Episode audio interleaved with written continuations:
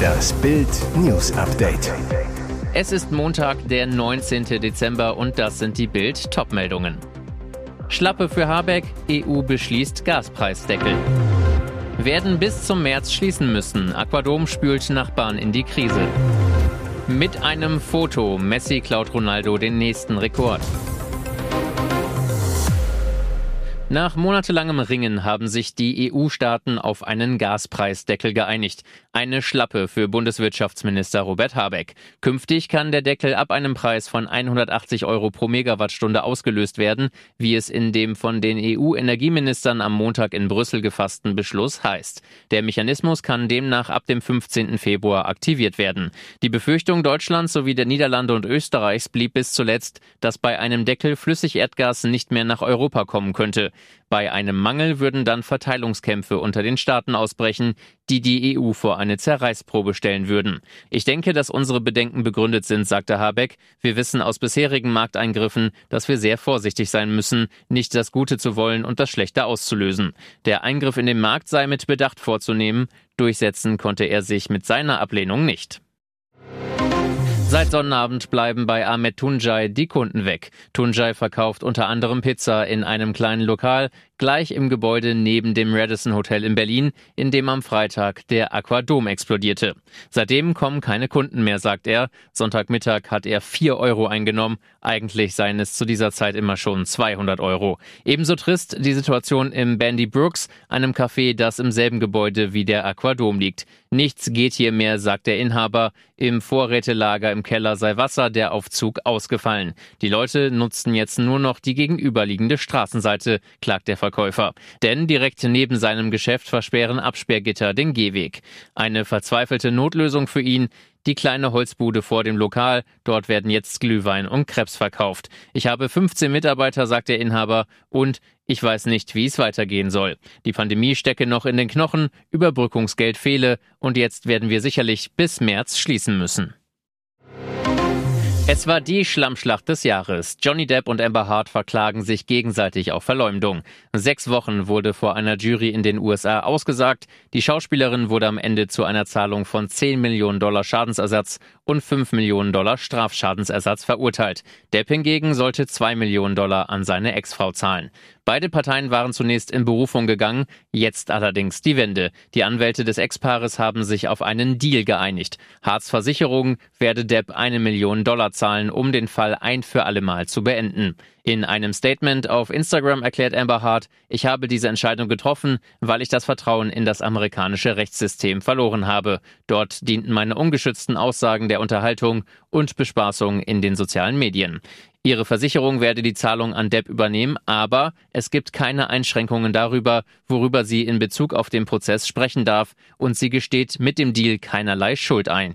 Dies sei ein wichtiger Sieg für die Schauspielerin. Depp hat sich zu der jüngsten Vereinbarung noch nicht geäußert.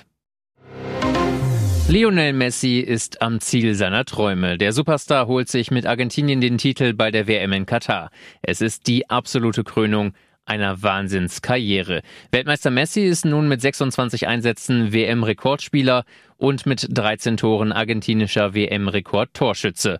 2014 und auch jetzt beim Titelgewinn in Katar wurde er zum besten Spieler der WM gekürt und ist damit der bisher einzige Spieler, dem dies mehrmals gelang. Und dazu stellte der Argentinier gleich noch einen neuen Rekord auf.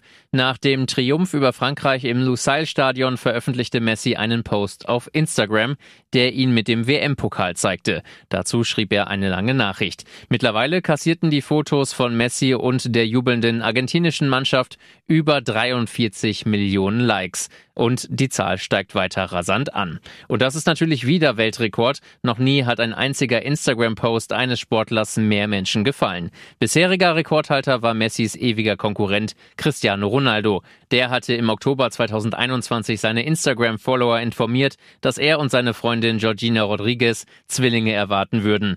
Über 32 Millionen Menschen likten den Post. Auffällig, nach Messis Sieg im WM-Finale hat Ronaldo dem Weltmeister bisher noch nicht zum Titel gratuliert. Und jetzt weitere wichtige Meldungen des Tages vom Bild Newsdesk. Das war's erstmal für den Pannenpanzer Puma. Verteidigungsministerin Christine Lambrecht hat einen Nachkauf weiterer Schützenpanzer dieses Typs für die Bundeswehr vorerst ausgesetzt. Lambrecht teilte am Montag mit, bevor sich das Fahrzeug nicht als stabil erweist, wird es kein zweites losgeben.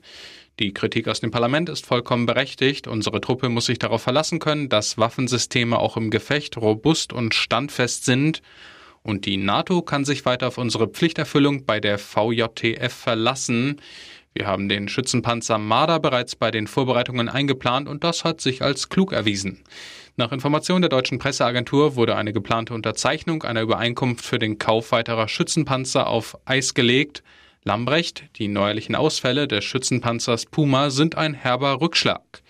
Wegen der Panserie mit dem neuen Schützenpanzer Puma wird die Bundeswehr sich an der NATO-Eingreiftruppe VJTF mit dem schon vor Jahrzehnten eingeführten Gefechtsfahrzeug Marder beteiligen, wie ein Sprecher des Verteidigungsministeriums am Montag in Berlin sagte. Wir waren nach den vorangegangenen Übungen noch recht zuversichtlich, weil der Puma sich gut geschlagen hatte und nun kommt dieser ungewöhnlich hohe Ausfall, sagte er. Ihr hört das Bild News Update mit weiteren Meldungen des Tages.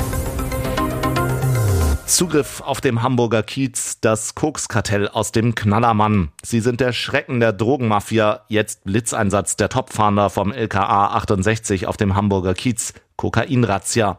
Der Abend auf Hamburgs Sündiger Meile hatte am Freitag gerade begonnen. Bei frostigen Temperaturen füllten sich die Reeperbahn und die umliegenden Straßen mit Kiezbummlern.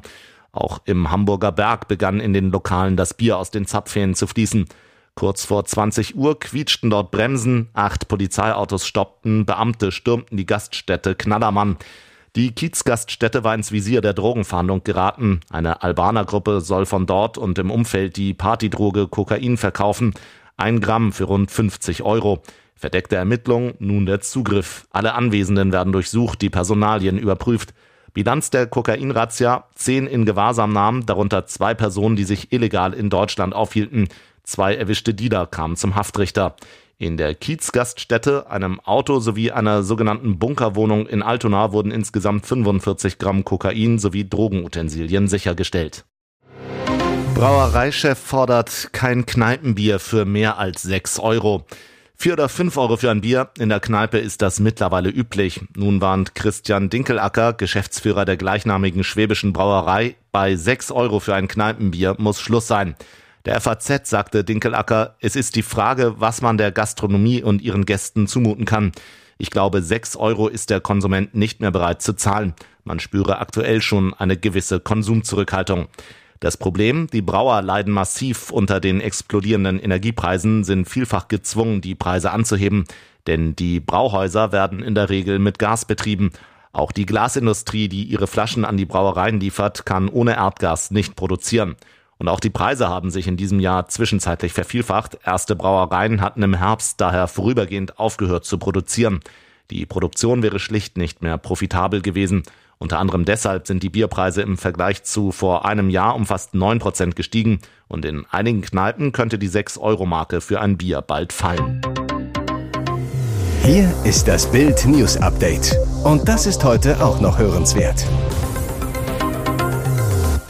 Passagiere schleuderten durch die Luft, elf Schwerverletzte bei Horrorflug nach Hawaii. Es ist der Stoff, aus dem Albträume gemacht sind. Ein Airbus A330 der US-Fluggesellschaft Hawaiian Airlines startete am Sonntag in Phoenix, um 278 Passagiere sicher auf die Trauminsel Hawaii zu bringen. Doch etwa 30 Minuten vor der Landung in Honolulu geriet das Flugzeug in schwere Turbulenzen. Passagiere und Flugbegleiter wurden durch die Luft geschleudert wie Puppen, stießen sich die Köpfe an Gepäckfächern und der Flugzeugdecke. Die Menschen an Bord hatten offenbar kaum Zeit, sich auf die Turbulenzen vorzubereiten. Viele schafften es nicht, sich rechtzeitig anzuschnallen. Laut Airline-Boss John Snook habe das Anschnallzeichen geleuchtet, als das Unglück geschah. Mindestens elf Menschen wurden schwer verletzt, 25 weitere leicht. Besonders bitter, unter den Verletzten ist auch ein 14 Monate altes Baby. Ihr hört das Bild News Update. Lotto-Millionär rechnet mit Riesengeschäft. Nustas sein Chico. Erst knackte er den Jackpot, jetzt knackt er Nüsse. Kirschat Chico aus Dortmund sahnte 9,9 Millionen Euro ab, ließ es richtig krachen, gab Unsummen für Autos, Uhren und Klamotten aus. Doch seine jüngste Investition soll ordentlich Gewinn einbringen. Chico kaufte in der türkischen Provinz Malatya eine 20 Hektar große Plantage, auf der 6000 Mandelbäume wachsen. Seine Rechnung, in ein paar Jahren soll die Ernte etwa 50 Tonnen betragen. Ein Kilo kann rund 10 Euro bringen, macht eine halbe Million Euro pro Jahr. Chico, ich habe mich von Experten beraten lassen und bin sicher, dass es ein gutes Geschäft ist. Vor Ort kümmern sich erfahrene Bauern um Pflege und Ernte der Plantage. Alle glauben, der Lottogewinn sei schnell weg, sagt Chico. Aber die Mandelfarm ist nur ein Projekt, zudem will ich in Immobilien investieren. Doch der Markt sei momentan schwierig sage nach einer, Chico sei eine hohle Nuss.